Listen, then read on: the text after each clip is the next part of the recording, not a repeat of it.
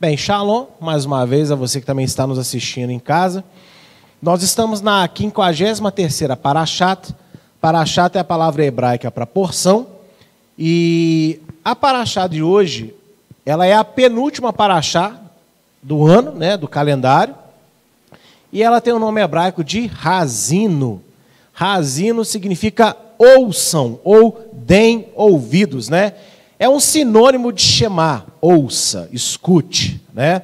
E ela é o capítulo completo de número 32 do livro de Deuteronômio. Então essa porção de hoje é o capítulo 32. E no ano retrasado eu dei essa paraxá, eu falei aqui sobre alguns aspectos. O ano passado eu falei de João 17, né, falando da canção de Yeshua, fazendo comparação com a canção de Moisés. E esse ano eu quero tratar um assunto dentro do texto de Deuteronômio 32 com vocês. E o tema que eu quero dar para essa manhã, para essa ministração, é esse aqui, ó. Repita comigo esse tema.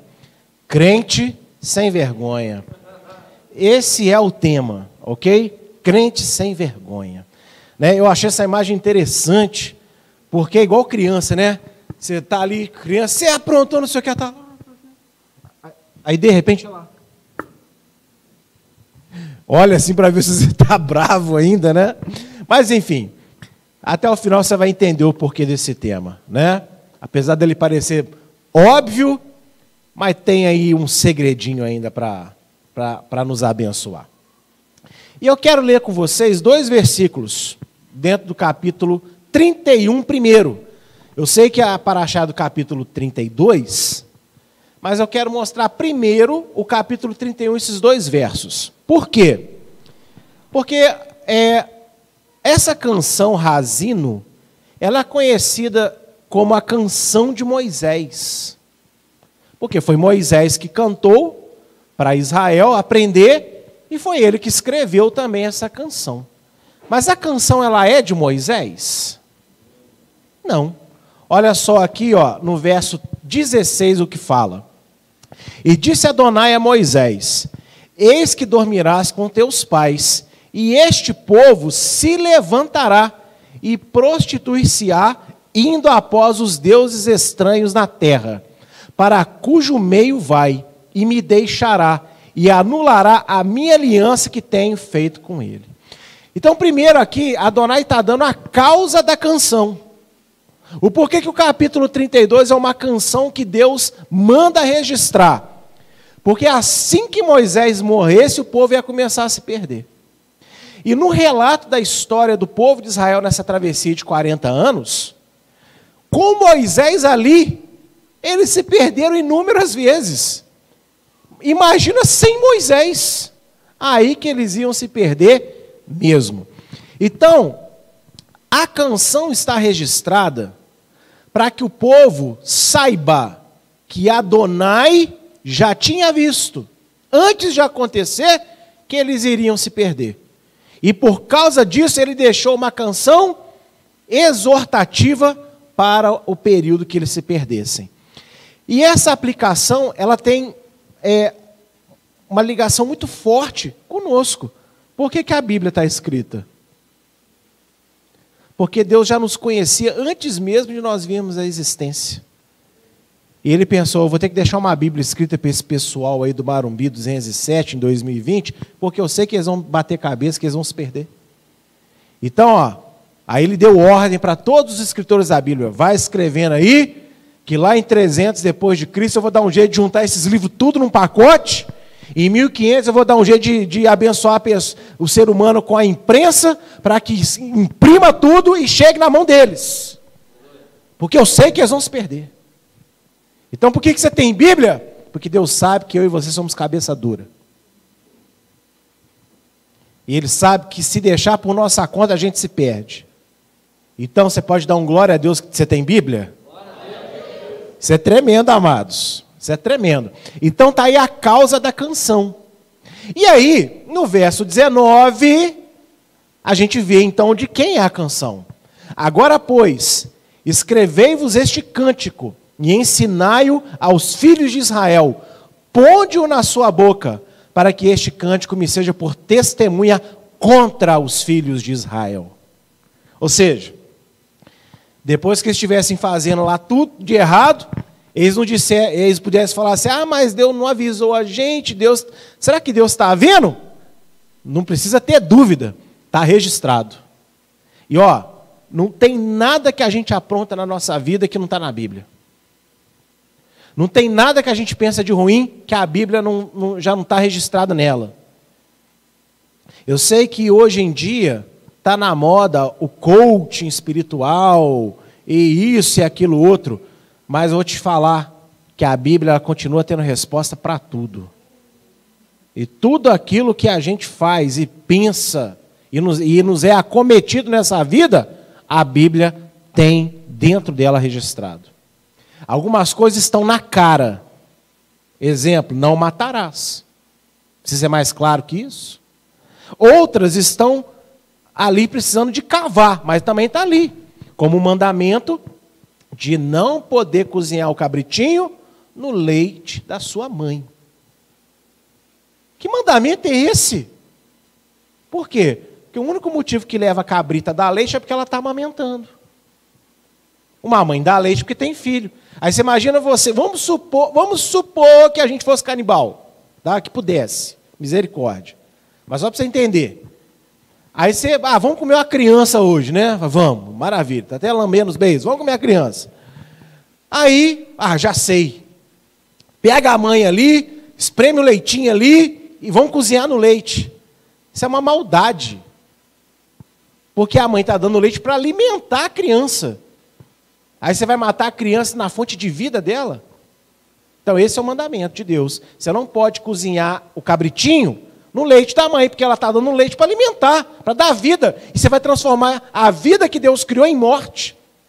E aí, o que, que eu quero dizer com isso? Se não matarás é um mandamento claro que você não deve fazer, esse mandamento do leite do cabritinho é um mandamento que, tá, que se você pensar um pouquinho, Deus está querendo dizer o que com ele? Não perverta a natureza daquilo que eu criei. Ou seja, se o seu pulmão foi criado para respirar oxigênio, quando você fuma, você está pecando. Você está fazendo ele ingerir aquilo que ele deve botar para fora. E aí o resultado você sabe que não tem outro. Tem? Não tem. E, e ó, só isso daí eu já podia ministrar 13 horas aqui sobre tudo aquilo que a gente não deveria fazer. Então, veja que Deus deixou então um cântico registrado contra os filhos de Israel, para que quando eles aprontassem, não falasse que aquilo era uma novidade, mas ninguém nos ensinou certo, Adonai não registrou para nós o que a gente deve fazer. Então, um cântico serviria para isso. A Bíblia serve para nós também para isso. E sabe por que, que muitas pessoas não gostam de estudar a Bíblia? Porque justamente ao estudar, ela vai ver o quão errada ela é. Aí é mais fácil o quê? Ficar lendo e vendo quão errado a gente é ou parar de ler? Para parar de ter conflito. Deus não deixa de fazer o bem, mesmo que as pessoas estejam endurecidas para concretizar o mal. E esta resposta é suficiente para todos que ousam indagar a bondade de Adonai. Você pode perguntar assim, como muita gente pergunta, mas se Deus é tão bom assim? Se Deus é amor, se Deus é luz, por que, que ele deixou então o ser humano comer a árvore sabendo que ele ia comer? Já que ele sabia, por que, que deixou? Quem já viu esse tipo de questionamento aí? Deus deixou porque ele é bom. E não é porque nós vamos fazer uma coisa errada que ele vai deixar de fazer o planejamento bom que ele traçou. Mesmo sabendo que você vai se perder com uma bênção que ele vai te dar, se ele colocou no coração dele que aquilo é para você, ele vai te dar. Porque é bom ele te dar aquilo. O que é mal é você perverter. E ele não vai deixar de fazer o que é bom porque você vai estragar. Esse é o caráter de Deus. Mesmo sabendo que a humanidade ia se perder, ele não deixou de criá-la. Só que ainda tem um detalhe. Ele não ficou contentado em ver que ela ia se perder. Bem, eu vou criar maravilhosa. Ela vai se perder e eu vou deixar assim. Não, ela vai se perder, mas eu também vou criar a solução. Jesus, você vai ter que morrer em algum momento aí da história. Ou seja, Deus é bom. Então as pessoas que questionam a Deus, por que, que Deus deixou isso? Por que, que Deus permitiu aquilo? Está perdendo tempo.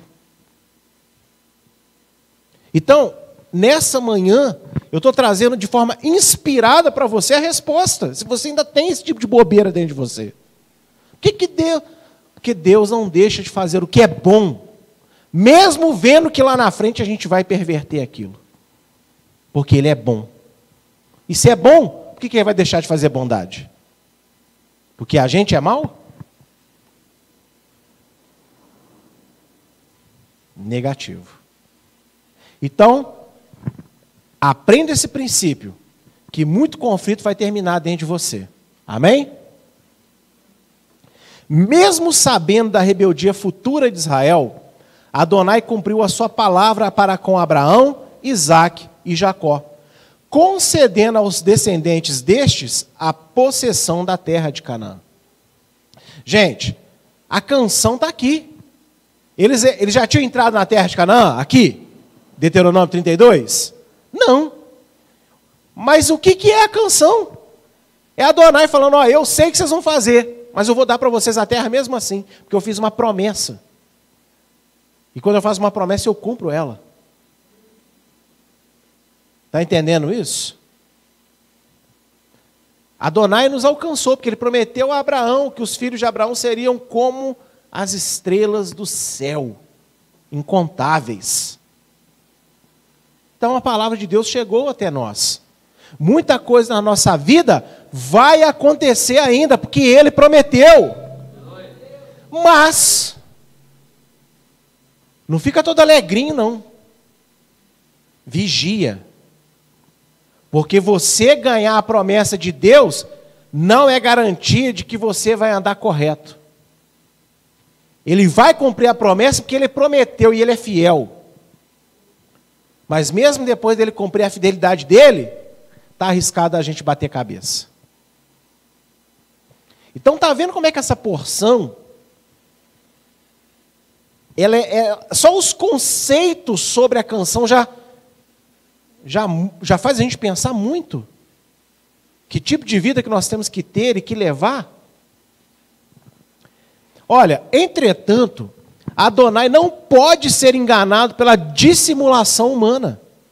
E apesar do seu imenso amor, ele não ignora as más escolhas das pessoas, punindo-as no devido tempo, caso elas não se arrependam e mudem de vida verdadeiramente. Ô, gente, presta atenção nisso. O ser humano, ele tem uma característica que é única, que chama dissimulação. Você sabe o que é dissimulação? é, você, é, é, o, é o famoso fazer de bobo. Fazer de bobo. Você, a gente faz de bobo o tempo inteiro se a gente não vigiar.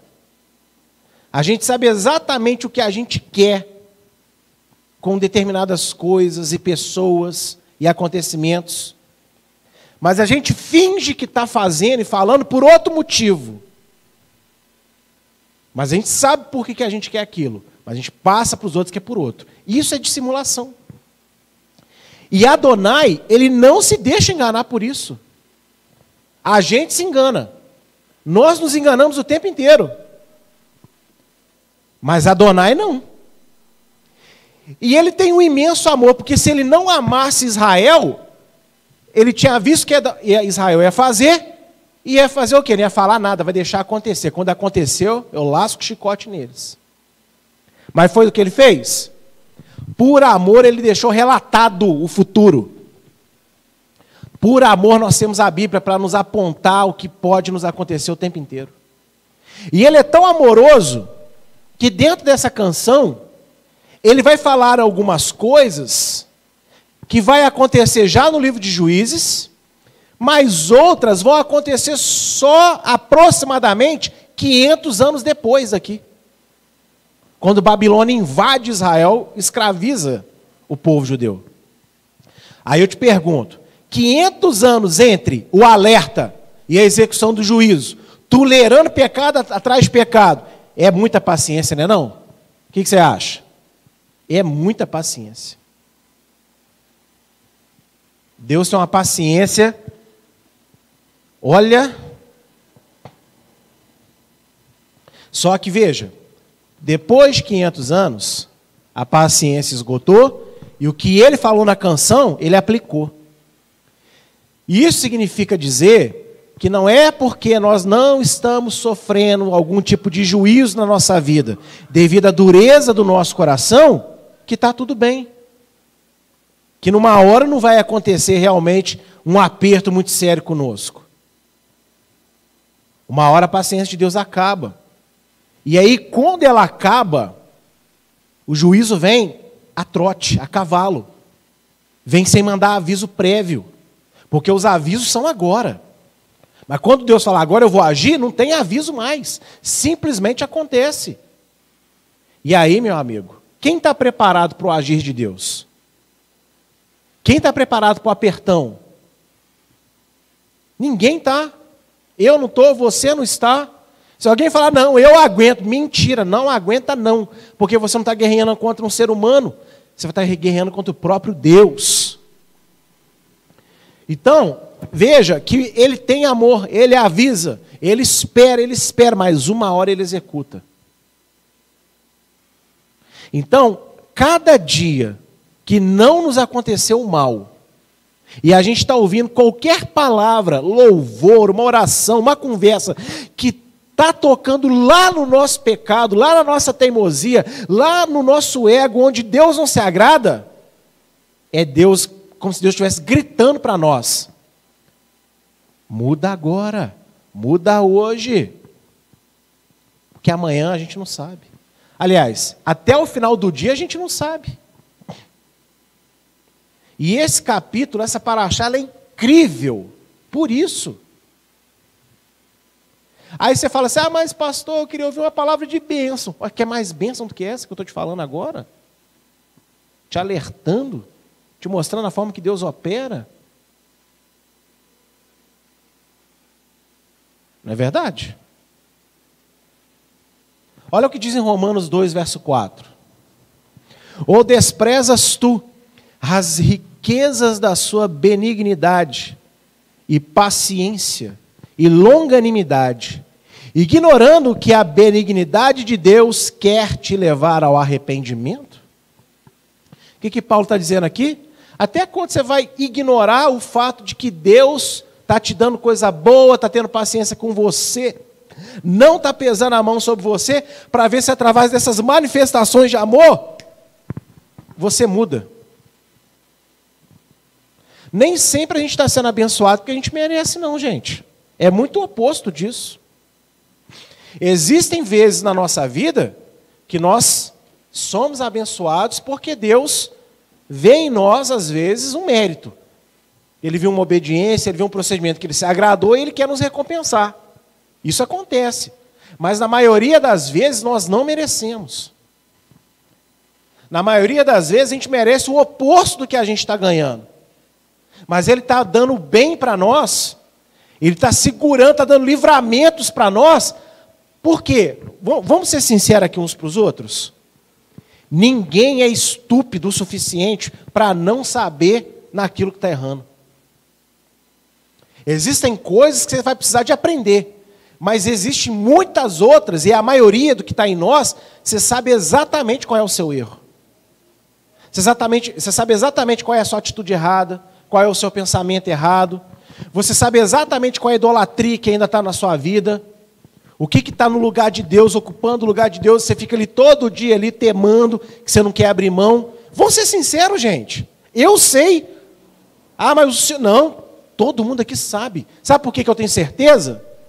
Porque dentro de nós, se nós temos Yeshua, existe uma pessoinha chamada Espírito Santo, que nos convence.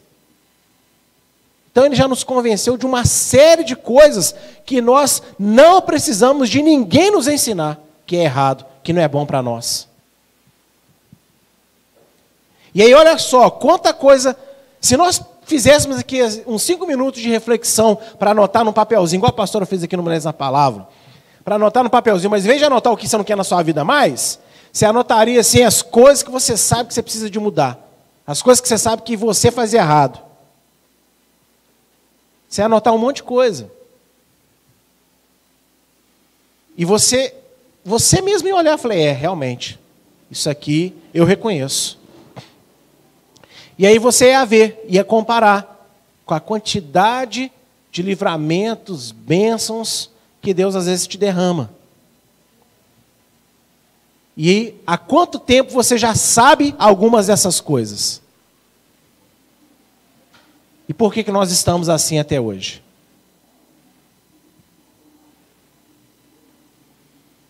Por que, que nós ainda não mudamos? Por que, que ainda somos iguais? Se nós já sabemos disso há muito tempo.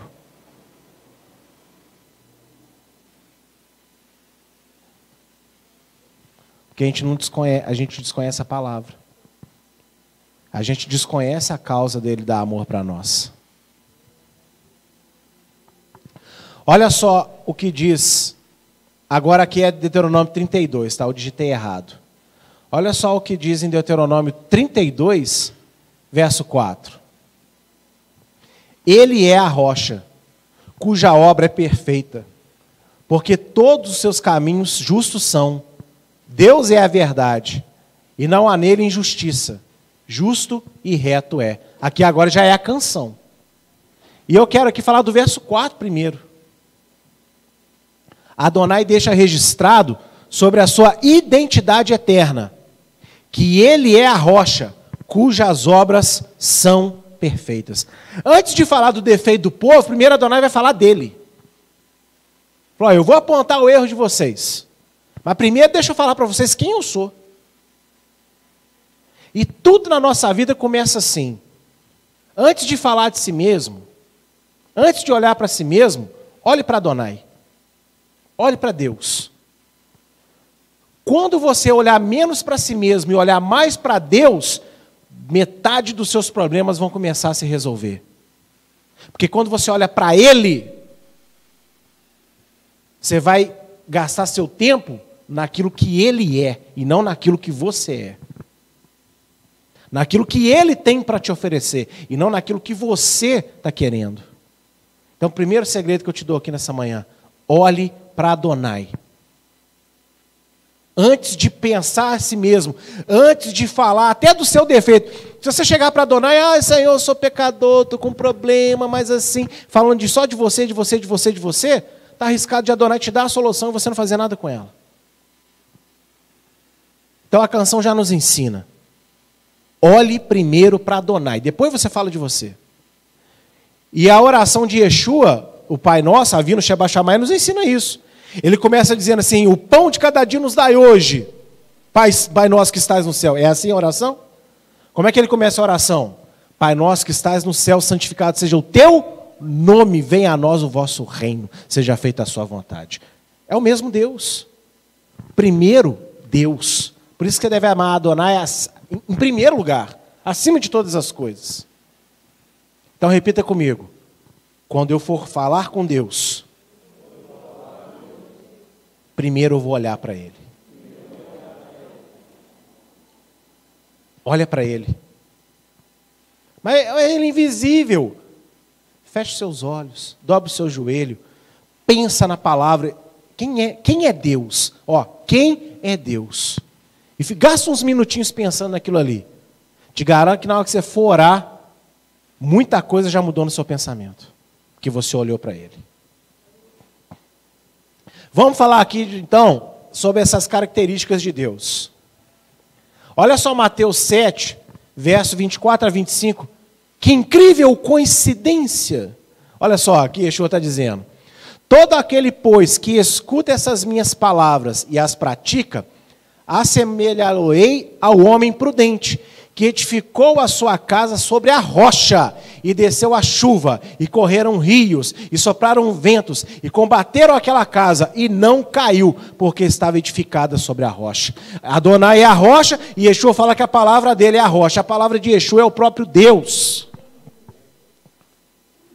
O que é a canção aqui? Um alerta, para que o povo não se esquecesse do que, gente? Da palavra de Adonai. Adonai é a própria rocha. Então a primeira coisa que você tem que lembrar: se você deixar de olhar para a rocha, Você erra, você cai. E aí aqui Yeshua está dizendo: bate vento, vem é, é, a, a maré alta, ou seja, vem os problemas. Vem qualquer tipo de problema, pequeno, médio, grande, gigantesco, Golias, né, pernilongo, até o pernilongo te tira da presença. Por quê? Ah, não, não tem A, não tem B, não tem C, porque a palavra não nos apresenta opções A, B e C. A palavra de Yeshua ela é clara para nós. Quando bate o vento e a casa cai, é porque a gente não está firmado na rocha.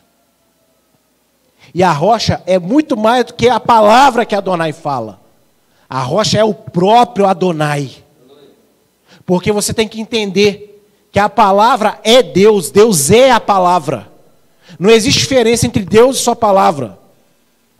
Aí aí, entendam, por favor, para que ninguém aqui fale uma heresia, que eu estou falando uma heresia. Entenda o que eu quero apontar para vocês.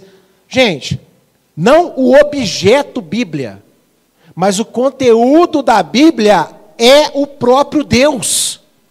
É muito mais do que a palavra de Deus. Ela, a Bíblia é o próprio Deus.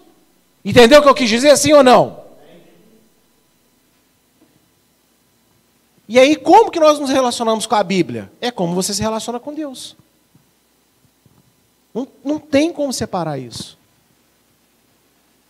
Agora, olha que interessante. Yeshua fala aqui em Mateus 7 que o vento ele vem sobre quem está firmado na areia, mas ele também vem sobre quem está firmado na rocha. Ou seja, ninguém aqui é exclusivo.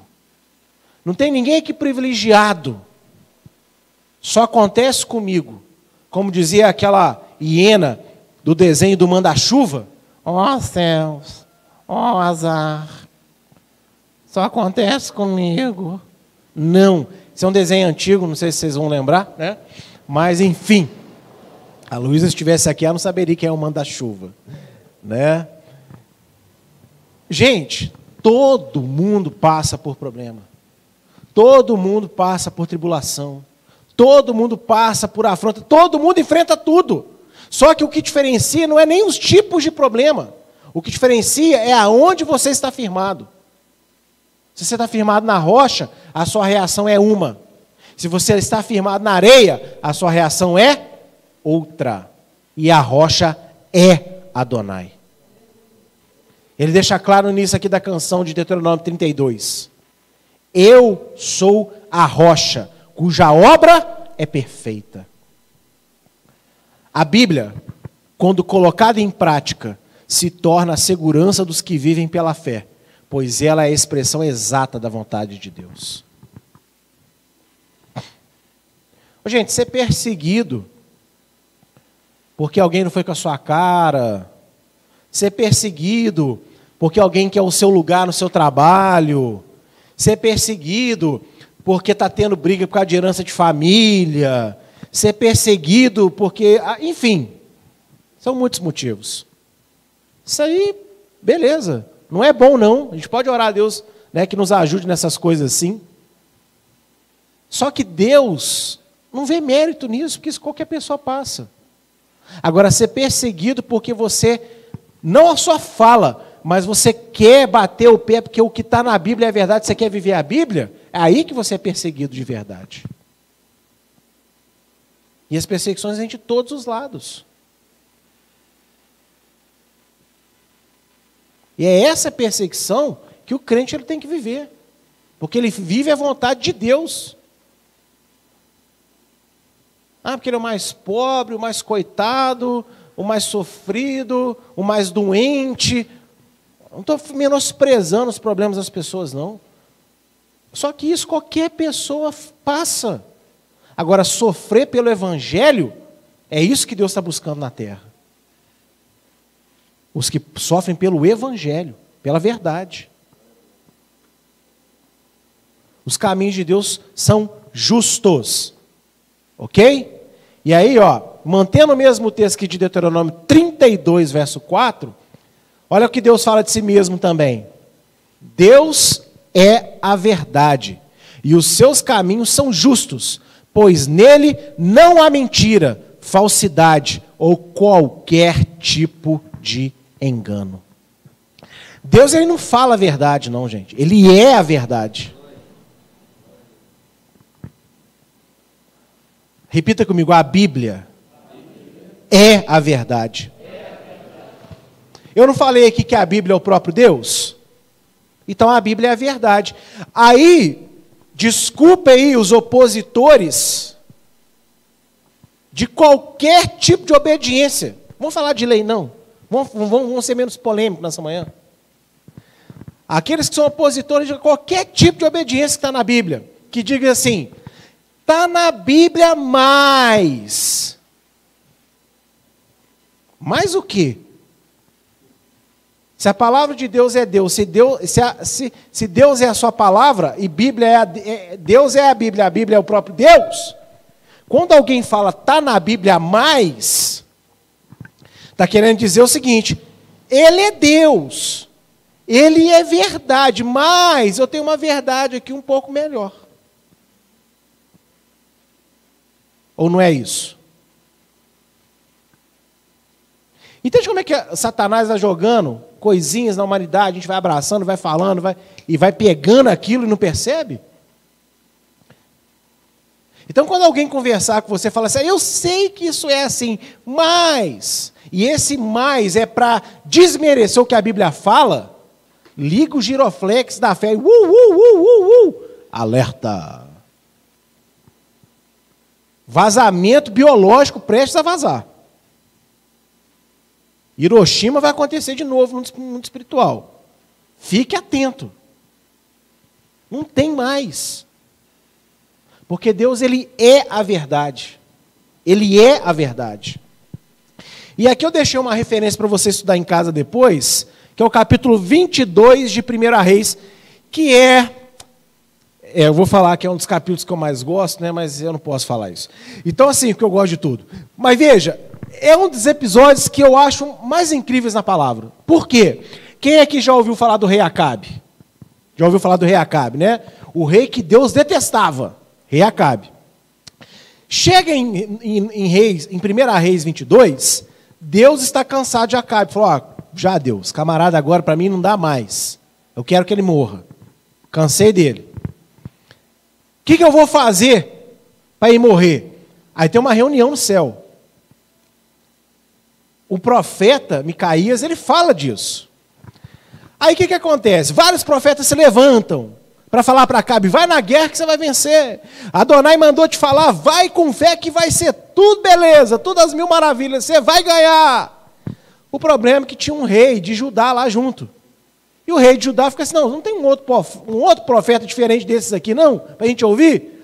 Aí ele chamava esse, ele chamou esse Micaías aí, porque o Micaías era profeta, profeta de verdade. Então ele não falava o que, o rei queria ouvir, ele falava o que Adonai mandava. E aí ele chama esse Micaías e fala assim: ó, fala aí o que você tem para dizer. Não, sobe que você vai ganhar. Aí Acabe olha para ele, rapaz, para de falar mentira para mim. Você nunca profetiza o bem a meu respeito. Fala a verdade. O que, que, que você tem para me profetizar? Olha só, aí Micaías dá o seguinte relato. Então, o rei, teve uma reunião no céu e Adonai está cansado de você, quer que você morra. E aí ele falou que como é que eu vou levar a Cabe para a guerra para ele morrer? E apareceu um espírito e falou: você engano na boca dos profetas dele. Ou seja, um demônio pediu autorização para enganar Acabe.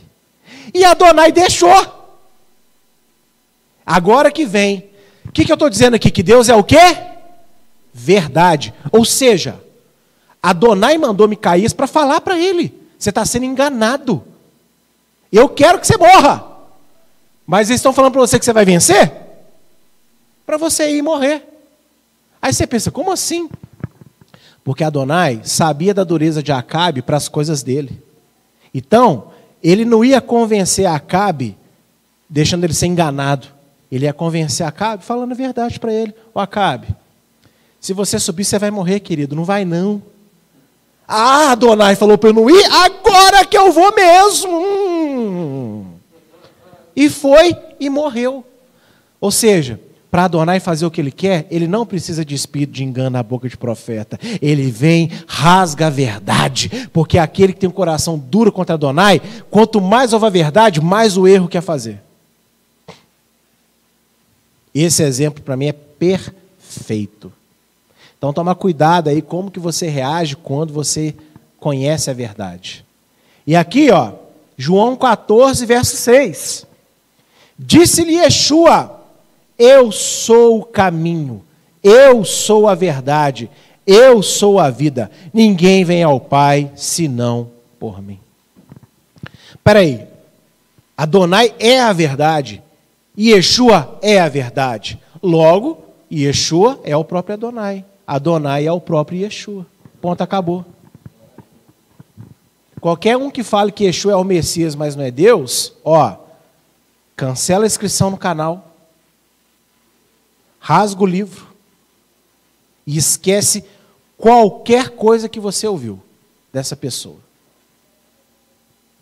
Porque o caminho lá na frente é de morte. E devagarinho vai te jogando isso daí. Adonai é a verdade, Yeshua é a verdade. E aí, como é que a gente fica nessa história? Yeshua é o próprio Pai manifesto para nós, entre nós. Yeshua é Adonai. Ponto. Ah, mas deu nó na minha cabeça. Você é só um ser humano, ele é Deus. É simples assim. Nem quando a gente estiver com Ele na glória, em glória, eu acredito que a gente vai entender tudo. Que mesmo assim, Ele deve ser muito mais do que a gente é capaz de ser. Então basta para você saber isso daqui. E em Lucas 23, 14 também diz: E disse-lhe Pilatos: Vós me haveis apresentado este homem, né, Yeshua, como perversor do povo. E eis que, examinando-o na vossa presença, nenhuma culpa das quais o acusais, acho neste homem. O que, que diz lá na canção? Nele não há injustiça. Em Yeshua foi achado injustiça? Não. Então está aqui provado. Yeshua é Adonai, Adonai é Yeshua e ponto final.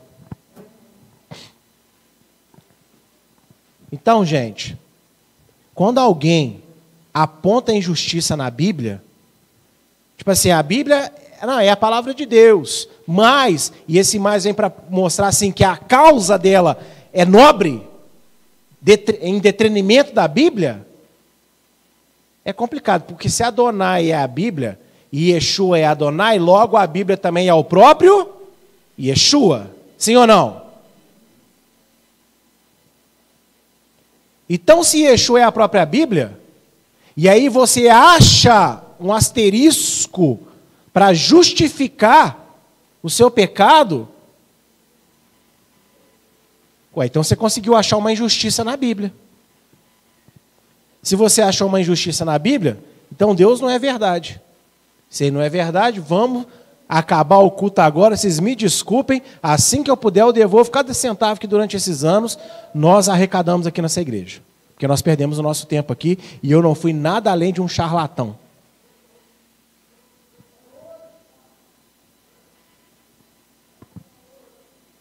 Mas, como eu sei que a Bíblia é a verdade, então na Bíblia não há injustiça. Não existe verdade fora de Yeshua. Ele é o próprio Deus revelado à criação. Quem o obedece pela fé caminha em justiça. Como que eu caminho na justiça de Deus? Obedecendo os mandamentos pela fé no Senhor Yeshua.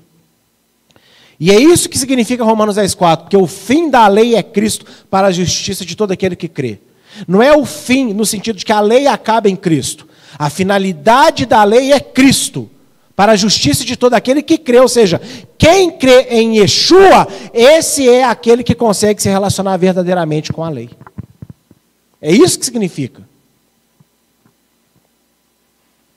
Amém, queridos? No verso de 5 a 6 do capítulo 32, digitei 31 aí errado em tudo. É o seguinte, ó, olha o que fala. Continuando aí na canção. Ah, ó, vamos lá. Eu expliquei para vocês a importância da canção, o porquê da canção, e a canção eu mostrei que Deus começa falando dele, agora Deus vai falar do povo. Corromperam-se contra ele, não são seus filhos, mas a sua mancha. Geração perversa e distorcida é. Recompensais assim a Adonai, povo louco e ignorante. Não é ele o teu pai que te adquiriu, te fez e te estabeleceu? Teria Israel nessa canção sofrido bullying de Adonai? Já que são usadas palavras pesadas e que parecem humilhar o ego do povo? Oh, gente, eu acho que a gente, sei lá, a gente devia processar Adonai aqui, porque ele chama o povo de mancha, fala que não é filho dele, fala que é uma geração perversa, distorcida, chama o povo de louco, de ignorante. Isso não é cabível, isso não é politicamente correto. Hoje, um líder espiritual falar isso. Mas Adonai fala do povo. E aí? Como é que fica isso?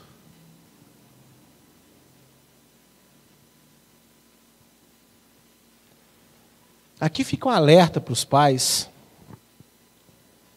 Você deve dialogar com seu filho com toda certeza.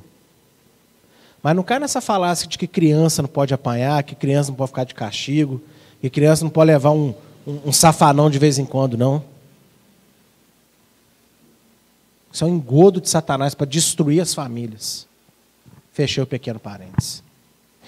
E aí, gente, o que, vocês acham? Adonai fez bullying com Israel aqui ou não? Não, né? Ou teria Adonai apenas exposto a maldade nos corações daquelas pessoas, que tão somente aguardavam pela morte de Moisés e a conquista de Canaã, para viverem como melhor lhes parecesse? Adonai fez bullying ou Adonai nada mais fez do que falar a verdade? O que vocês acham? Falou a verdade. Aquelas pessoas naqueles momentos, naquele momento estavam pecando? Não. Mas já estava no coração delas se desviar. E é assim muita gente hoje na presença de Deus. Tá dentro do culto é uma coisa, mas não vê a hora do culto acabar para ir para casa, para ir não sei aonde, para fazer não sei o quê. Tá do, tá ah, eu tô. Ah, Claudão. Ah, Cláudio. Mas eu preparei uma para você, rapaz.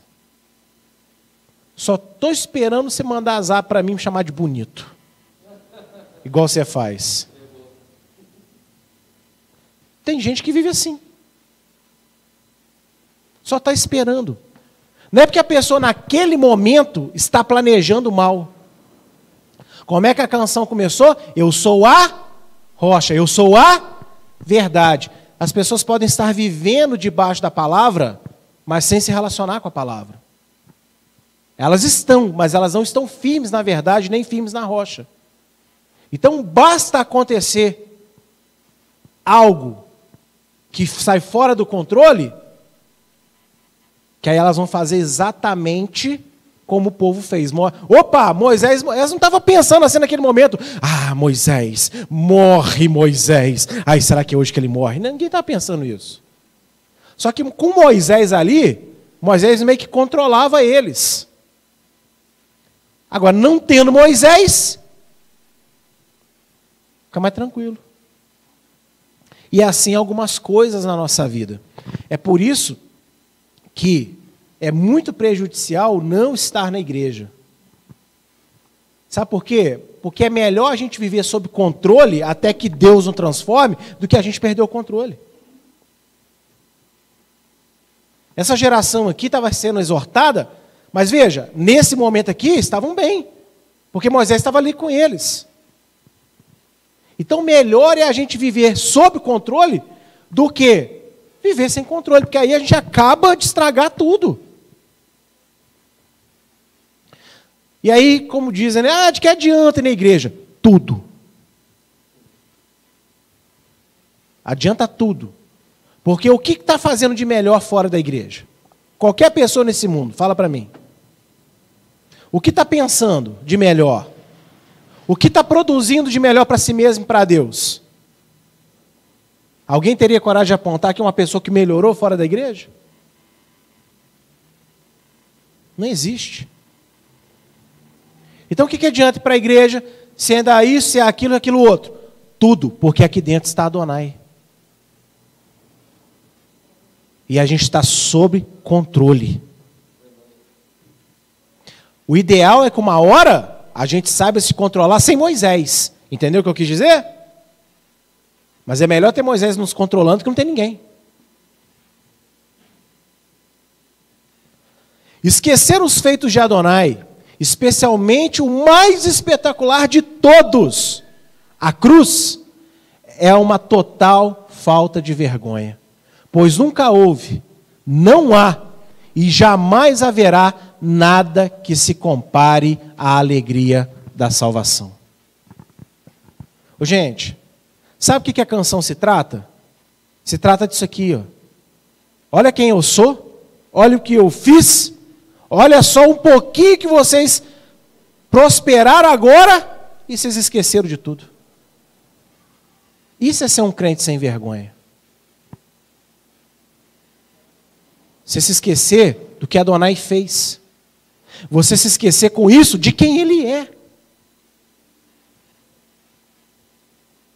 E no nosso caso, e como era no caso de Israel, porque Israel eles, eles foram salvos de um spa maravilhoso, de uma colônia de férias, que estavam cansados, queriam trocar de colônia agora, e para um hotel mais luxuoso, cinco estrelas, que estavam num de quatro estrelas. Não, né? Israel estava onde? Aonde? No Egito. Eles eram o que no Egito? Escravos. Eles foram salvos. Você era a pessoa mais santa e justa da terra, não era? O que, que você era? Pecador.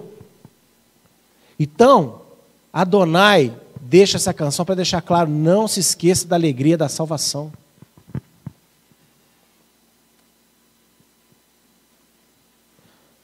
Você não pode se esquecer do, da causa que te traz à igreja. Ah, eu vou na igreja, pastor, porque eu, eu, preciso de oração, porque eu preciso ser curado. Amém, nós vamos orar e Deus te curará em nome de Yeshua. E aí, te curou. E agora, por que você está na igreja?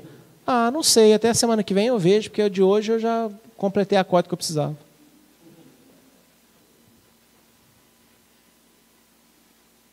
A gente vem na igreja porque a gente é feliz, porque Jesus nos salvou. Mas sabe qual é a conclusão que eu tenho chegado durante todo esse processo que a comunidade tem sofrido esse ano? Que a maioria das pessoas estão dentro da igreja, mas não se alegram mais pela sua salvação. A salvação não é motivo suficiente para alegrar, para motivar, para perdoar, para conviver, para para melhorar. Por quê? Porque elas Lembra como é que começou a canção? Deus falou de quem no início da canção? Dele. Mas as pessoas não olham para Deus, as pessoas olham para elas, para si próprias.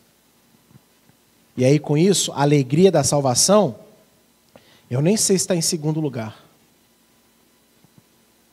Pode estar em décimo, décimo quinto, vigésimo, quinquagésimo.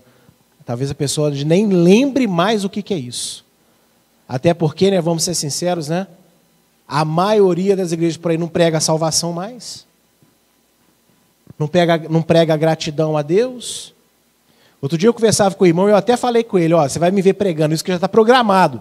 Então, se eu pregar, não fica ofendido, acha que eu estou dando direto para você, não. Porque em nome de Yeshua, quem me conhece sabe, eu não mando direto do altar. É porque a palavra está dizendo. Então, não tem como, gente. Algum momento vai bater aqui com a vida de todo mundo. Bate com a minha toda hora. Então vai bater com a sua também. Mas eu falei com esse irmão, aí ele falou, não, beleza, pastor. Eu conversava com ele sobre uma obediência que ele tem dificuldade de fazer.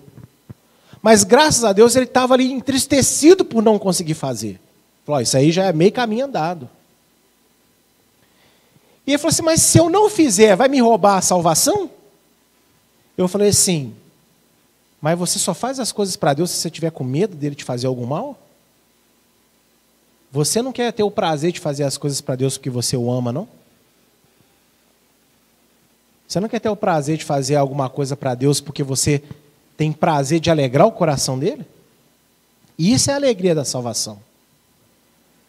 Tem gente que só pensa assim: ah, não, é, vai, vai me tirar a salvação?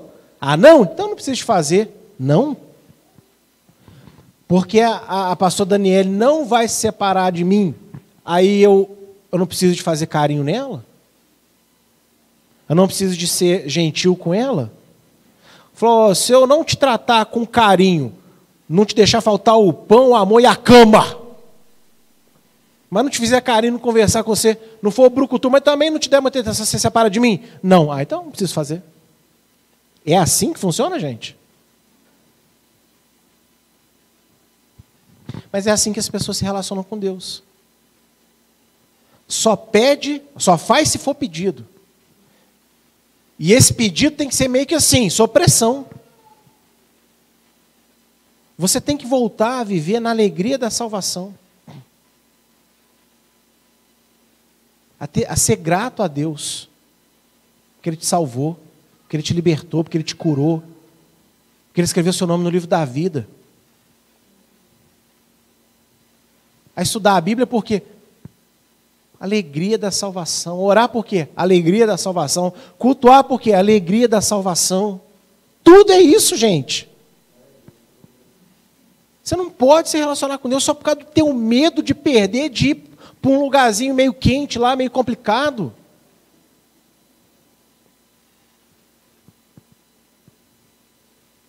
Você tem que aprender a ter amor a Deus. Amar, amar a Deus é isso. Ah, por que, eu guardo o mandamento? Por que eu guardo o mandamento, Claudão? Porque eu amo a Deus. Não é porque eu quero ter bênção na minha vida, porque a maior bênção eu já conquistei, que é a salvação. Aliás, eu conquistei nada. Foi conquistada por mim na cruz. Então agora eu faço as coisas porque eu sou grato a Deus.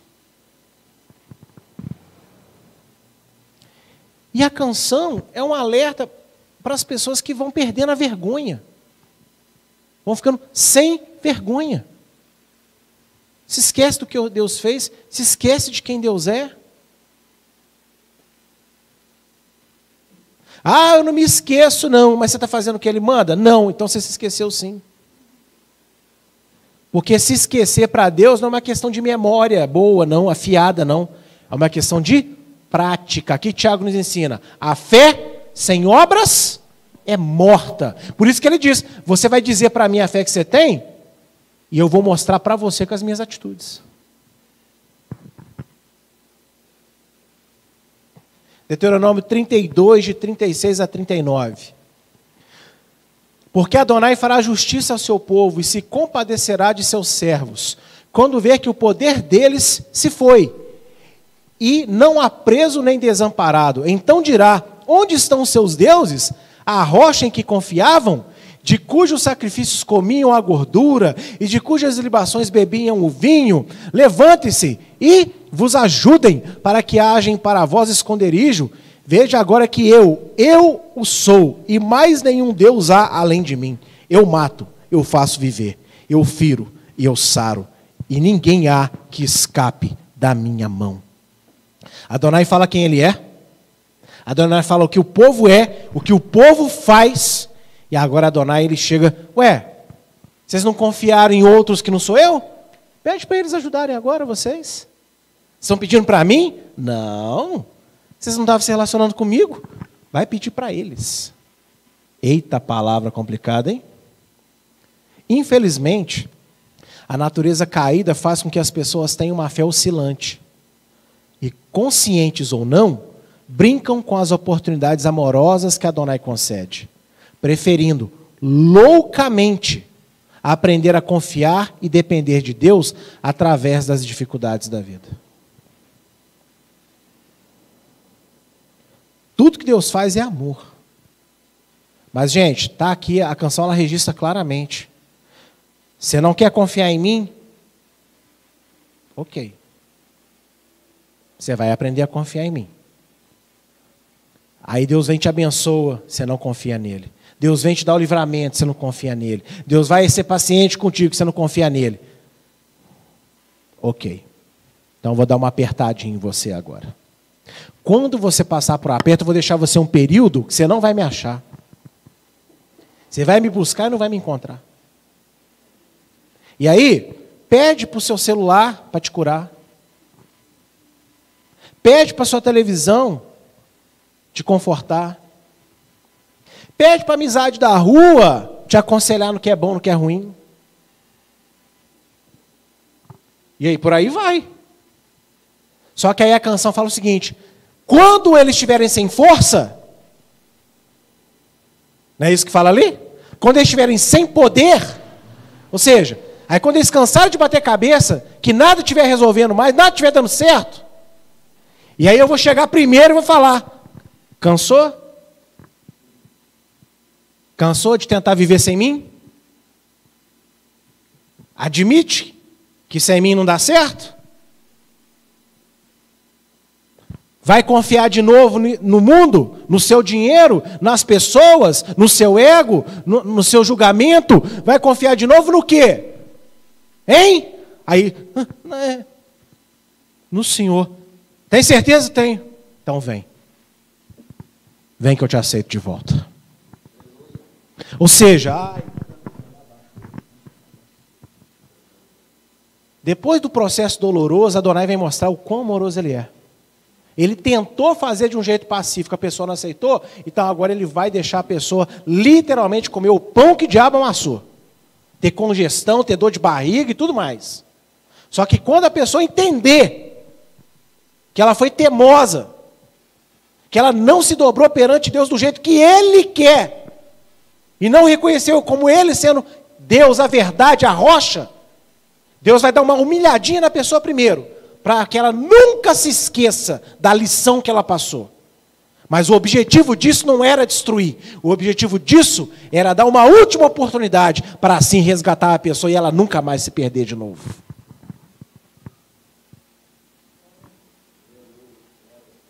Ah, Deus não faz isso. O quê? Ah, aguenta as pontas aí, meu amigo. Dizem que Deus não humilha ninguém. Mas isso não é verdade. Hein, pastor Olaí? Jargão, mais um jargão. Deus não humilha ninguém. Quem disse isso? Eu aqui nessa igreja não falo isso. Por amor, ele abate os orgulhosos e sem vergonhas, para que clamem por sua ajuda, sem vergonha de admitirem seus erros e se exporem às mudanças necessárias. Existe uma diferença na nossa língua do sem vergonha com hífen e do sem vergonha sem hífen. O sem vergonha com hífen é o pilantra, é o malandro, é o cara de pau, é o que faz de bobo, é o dissimulado. E o sem vergonha sem hífen é aquele que abre mão da sua timidez, da sua vergonha, para fazer o que é necessário. Deus quer transformar o sem vergonha em sem vergonha. E esse era o objetivo dessa palavra hoje. Que todos nós venhamos a ser crentes sem vergonha. Sem vergonha de quê? De admitir o que a gente erra, de admitir as nossas dificuldades, de admitir o que está errado em nós e deixar o Espírito Santo nos transformar para a glória de Deus. E esse é o objetivo da canção. Não era só falar, ah, eu sou Deus, vocês vão fazer um monte de coisa errada, eu vou xoxar vocês e acabou. Não. É para no final, quando Israel perdesse a força, quando Israel não tivesse mais a quem recorrer, eles, falar, eles falassem para ele assim: Adonai, a gente, a gente sabe que errou, que a gente pecou, está aqui a canção, é verdade, está registrado contra nós, mas a gente não está aguentando a pressão mais. Deixa a gente voltar. É isso que Daniel faz na carta dele, ele estudando Jeremias, ele começa a chorar: Meu Deus, o que nós fizemos? Ele não olha só para ele, ele olha para todo Israel na história e fala: A gente agiu como louco contra o Senhor. E ele chora, é o que Neemias faz. Ele olha para a história do povo: Meu Deus, o que, que a gente fez? E olha como Deus foi com Daniel, olha como Deus foi com Neemias, olha como Deus pode ser comigo e com você na nossa família, se nós, ao invés de justificar os nossos erros e os erros de quem está ao nosso redor, a gente tiver uma, uma atitude humilde de reconhecer: nós erramos, nós temos pecado contra Adonai. E Yom Kippur está se aproximando, é segunda-feira. Dá uma analisada na tua casa, na tua família, na tua parentela, no teu trabalho, o pecado ali que está ao teu redor. Você pode não estar tá fazendo ele, mas você está ali. Daniel não foi orgulhoso, Senhor Israel pecou. Não, nós pecamos. Mas a Bíblia fala que em Daniel havia um espírito de excelência. Mas ele não se colocou fora do povo, ele se colocou como corpo. Neemias fez isso. Moisés fez isso.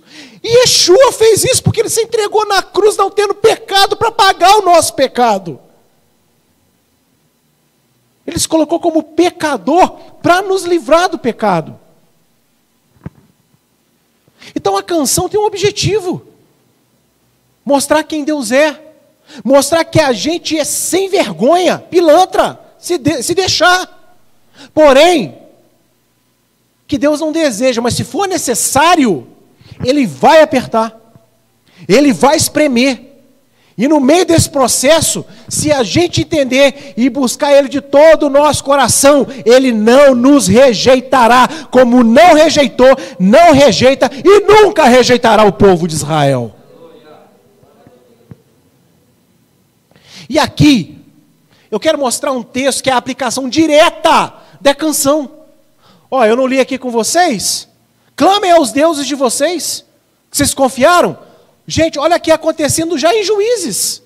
Juízes 10, de 13 a 16. Contudo, vós me deixastes a mim, e servistes a outros deuses, pelo qual não vos livrarei mais. Ide, e clamai aos deuses que escolhestes. Os de Israel disseram a Adonai: pecamos Faze-nos conforme a tudo quanto te parecer bem aos teus olhos. Tão somente te rogamos que nos livre desta vez. E tiraram os deuses alheios do meio de si, e serviram a Adonai. Então se angustiou a sua alma por causa da desgraça de Israel. Eu não é canção, gente. Olha aqui, Deus, ó. Clama para esses deuses aí que vocês confiaram. Clama para o remédio que você confia. Clama para o conselho do youtuber famoso que é o teu guru agora. Vai lá ser pastoreado pelo, pelo, pelo fulaninho, pela fulaninha do YouTube. Senta com ele no escritório dele lá, vê se você marca um horário. Não consegue não?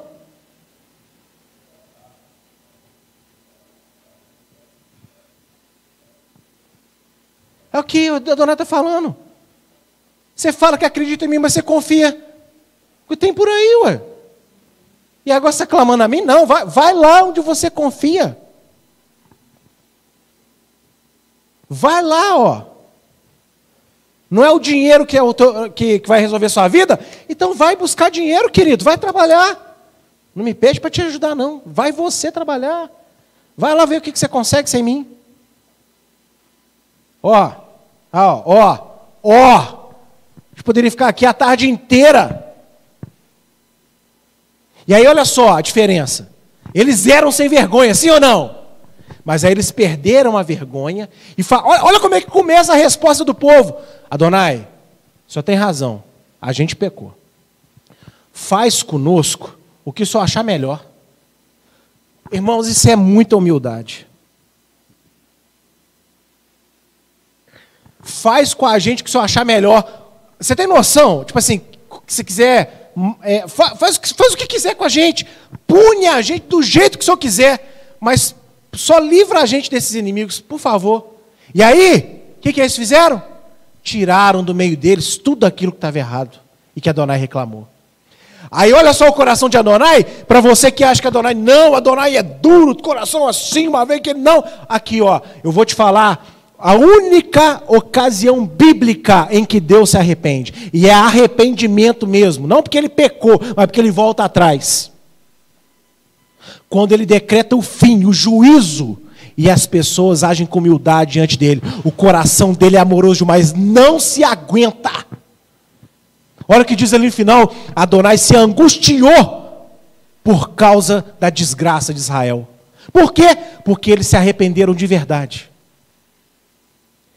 Eles não só tiraram os ídolos, mas eles tiveram uma atitude de falar: Adonai, você tem toda a razão. A gente merece tudo isso, mas por favor, faz com a gente o que o Senhor quiser, deixa a gente passar fome, deixa a gente ficar doente, mas esses inimigos são demais. Só eles. Livra, livra de nossas vidas, pelo menos esses inimigos. E aí olha a angústia de Adonai. E aí, você não precisa ser um gênio. O que você acha que aconteceu aí depois do verso 16? O que você acha que Adonai fez? Levantou mais um juiz para libertar Israel.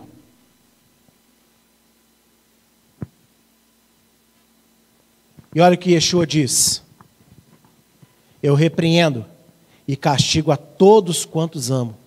Ser, pois, zeloso. O que é zeloso? Ser, ser cuidadoso.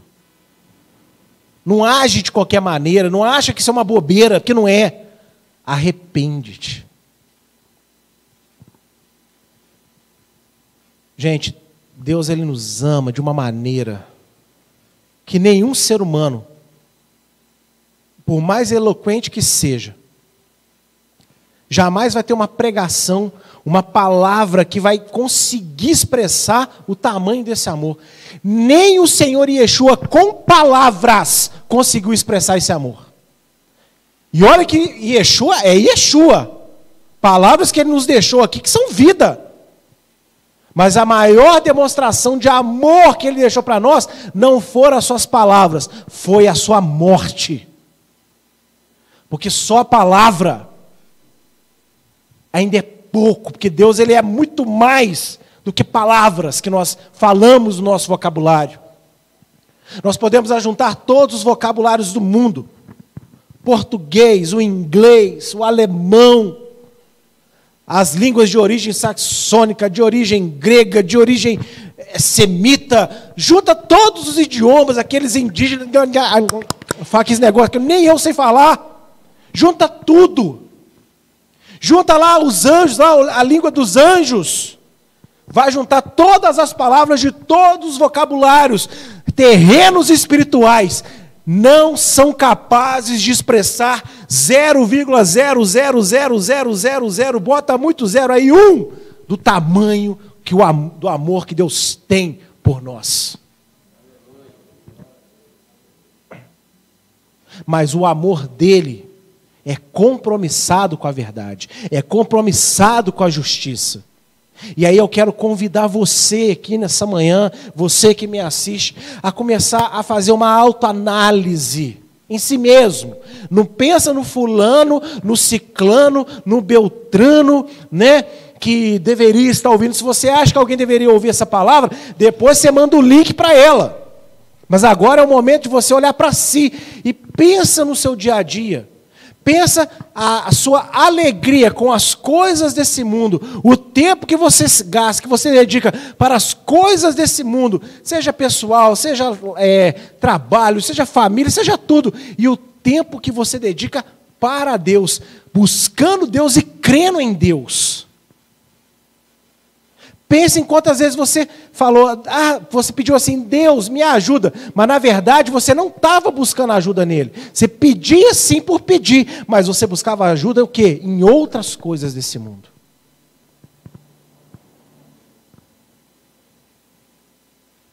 Porque a canção dessa manhã, Razino, vem nos mostrar isso.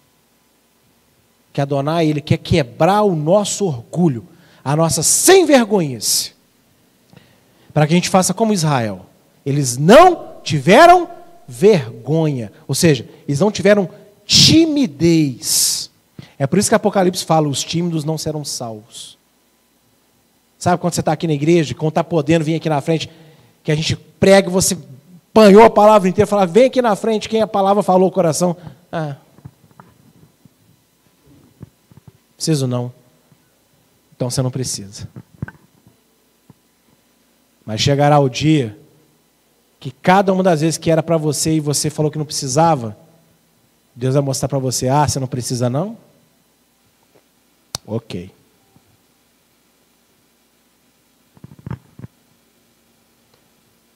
E lembra o texto que eu falei que eu queria deixar aberto? E eu termino com ele, antes de orar. 2 Timóteo capítulo 2.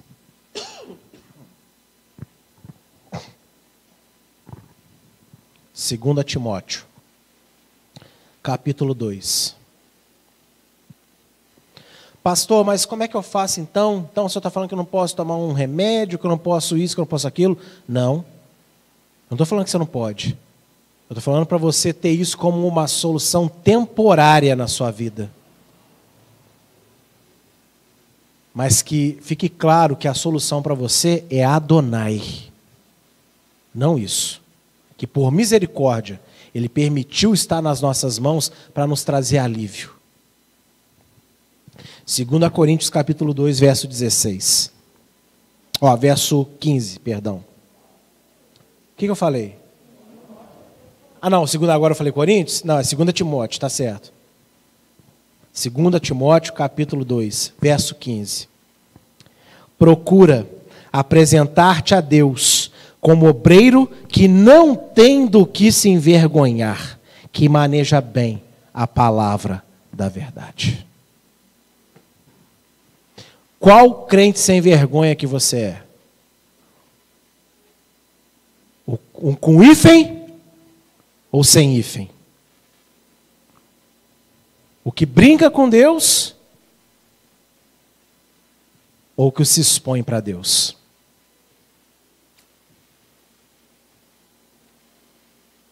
Vamos orar? Fique de pé comigo.